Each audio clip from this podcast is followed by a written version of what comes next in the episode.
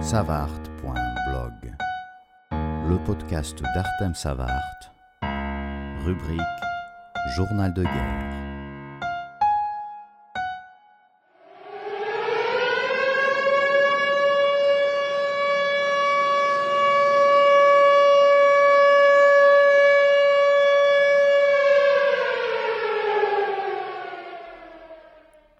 Entendu il y a longtemps une phrase, la citation était plus ou moins la suivante. On peut tromper quelqu'un pendant toute sa vie, mais on ne peut tromper tout le monde que pendant un certain temps. C'était un cours de philosophie, on parlait d'Hitler, de la Deuxième Guerre mondiale, des camps de concentration. On essayait de comprendre pourquoi cela a été possible. On parlait aussi de Staline qui, ne s'est pas très éloigné de l'autre dans son œuvre. Poutine, ce malheureux, il doit être content d'observer les résultats de ce qu'il a fait. Tout le monde se déchire, tout le monde s'accuse, en Ukraine, en Europe, aux États-Unis, dans le monde entier. Il n'a pas pris l'Ukraine en trois jours comme il voulait, mais bon, il a compris la leçon, un peu plus de temps, un peu plus de morts, et il est toujours au pouvoir. Il gagne toujours des milliards, on fait toujours du business avec lui. Il a éliminé toute opposition possible au sein de la Russie.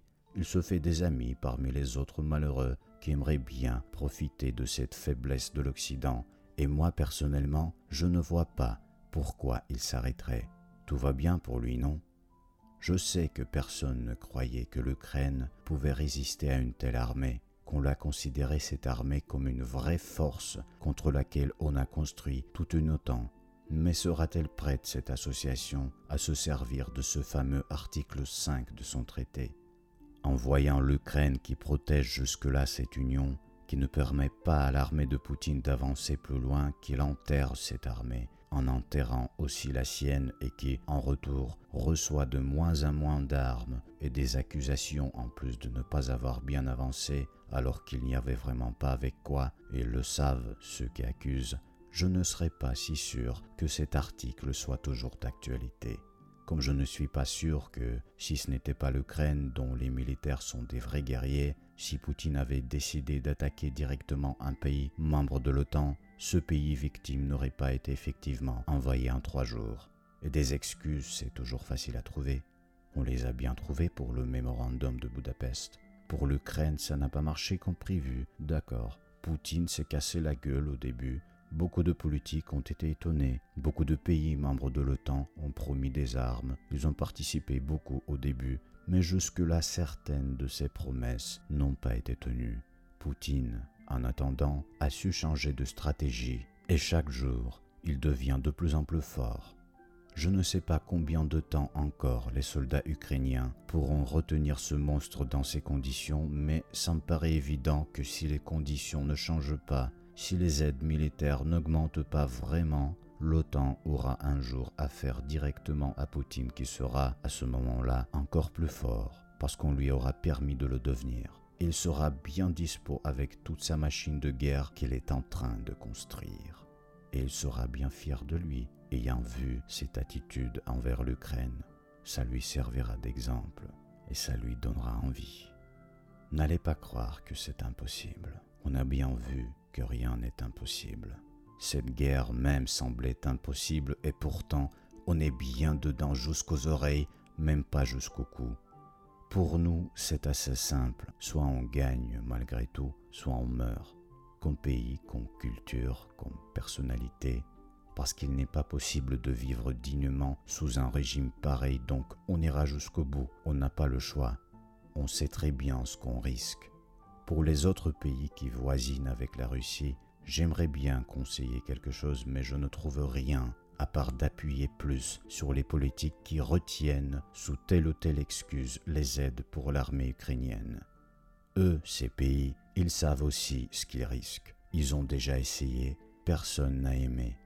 Avec cette guerre en Ukraine, l'OTAN a la chance de toute son existence d'en finir avec la façon d'être des régimes en Russie qui la menacent depuis des décennies, qui nient toute démocratie, tout respect de la vie humaine, des droits de l'homme, si on s'en souvient encore. Ils ont cette chance unique, ces pays de l'OTAN, d'y mettre fin sans sacrifier une seule vie de leurs citoyens. sans avoir un seul enfant mort sous un bombardement, sans avoir une seule femme veuve ou violée par des soldats déchaînés qui se croient tout permis. Ils ont cette chance, eux, ils ont ce choix. Il serait très dommage de ne pas en profiter, de perdre l'Ukraine et d'avoir à affronter ce monstre directement. Regardez si vous avez un moment la vidéo de Mariupol de 2022, ville heureuse, illuminée pour les fêtes de Noël, ville ukrainienne mais russophone. C'est rasé, il n'en reste plus rien. Les Russes sont venus la reprendre, la sauver comme ils disaient à l'époque. Ils ne le disent plus, ils ne se cachent plus, ils rasent tout simplement. Je peux comprendre qu'on a cru que la Russie avait toutes les chances de devenir un pays démocratique après la chute de l'Union soviétique. Je suis né en 1989 et pendant toute mon enfance j'ai assisté à cette liberté qui était si proche, qui grandissait avec moi. Je ne connaissais même pas autre chose, c'était tout naturel. Je me souviens aussi de cette liberté d'expression à la télé. Mon grand-père y travaillait. Il se croyait tout permis, ces adultes. Il pouvait enfin respirer, il s'imaginait un avenir. Il pensait que toutes ces périodes étaient bien finies. Je me souviens de cette ambiance merveilleuse quand j'étais gosse, et du moment où elle a été cassée, quand j'ai su qu'un parent lointain s'en est allé faire la guerre en Ishkérie pour l'argent. Il a choisi de tuer les gens pour nourrir sa famille. Je n'ai pas compris. J'ai été bouleversé. Depuis lors, les conflits militaires avec les pays voisins ne s'arrêtent pas et sont de plus en plus meurtriers, et leur croissance coïncide parfaitement avec l'assassinat progressif de la presse libre et la restauration du régime autoritaire, ainsi qu'avec l'augmentation permanente du niveau de propagande que Goebbels envirait aujourd'hui. Donc si on veut tenter sa chance et laisser l'Ukraine à Poutine, espérant qu'il n'ira pas plus loin, on peut le faire bien sûr, mais ça peut coûter encore plus cher que ça a déjà coûté à beaucoup de gens, à beaucoup de familles. On ira bientôt encore une fois dans un camp de réfugiés à Koblevo. C'est un orphelinat. On va essayer d'apporter des cadeaux, des gâteaux. 120 enfants qui n'ont plus de parents, qui ne les auront plus pour toute leur vie. À jamais, définitivement, sans objection. Ils ne peuvent pas changer ça. Personne ne le peut. Il y en a qui ont 3 ans, 4 ans, il y en a qui ont plus, tous réunis pour une seule raison, la guerre, tous avec le même sourire qui dépasse bien l'âge qu'ils ont. Quand je les vois, je pense aussi à ma petite sœur qui n'a que 3 ans, que je n'ai jamais vue en vrai, seulement en vidéo. Elle est tellement joyeuse, elle ne sait pas encore quel monde de connards on a créé. Il va se poser bientôt des questions genre pourquoi on ne peut pas se voir, elle en Russie, moi en Ukraine? Je vais devoir un jour lui expliquer des choses que j'aimerais ne pas avoir à expliquer à un enfant. Les enfants, ils n'ont pas de nationalité, ils ne devraient pas.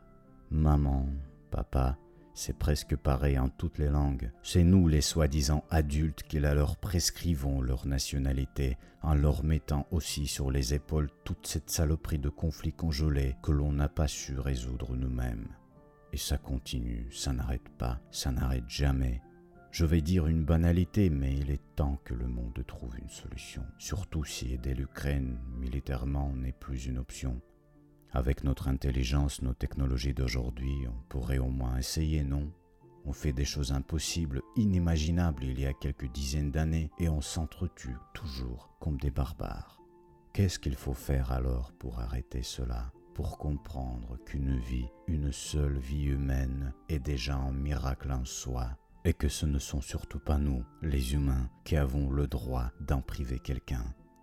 C'est ça que j'aimerais demander à Saint Nicolas et à tous les saints de toutes les religions, qu'ils nous guident vraiment tous ensemble.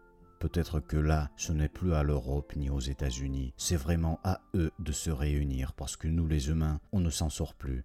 Qu'ils nous aident, si possible, à enterrer nos torts et à voir nos différences comme quelque chose de beau et de créatif au lieu de se déchirer à chaque occasion. N'a-t-on pas assez souffert jusque-là? N'a-t-on pas assez fait pleurer nos enfants, nos pères et nos mamans?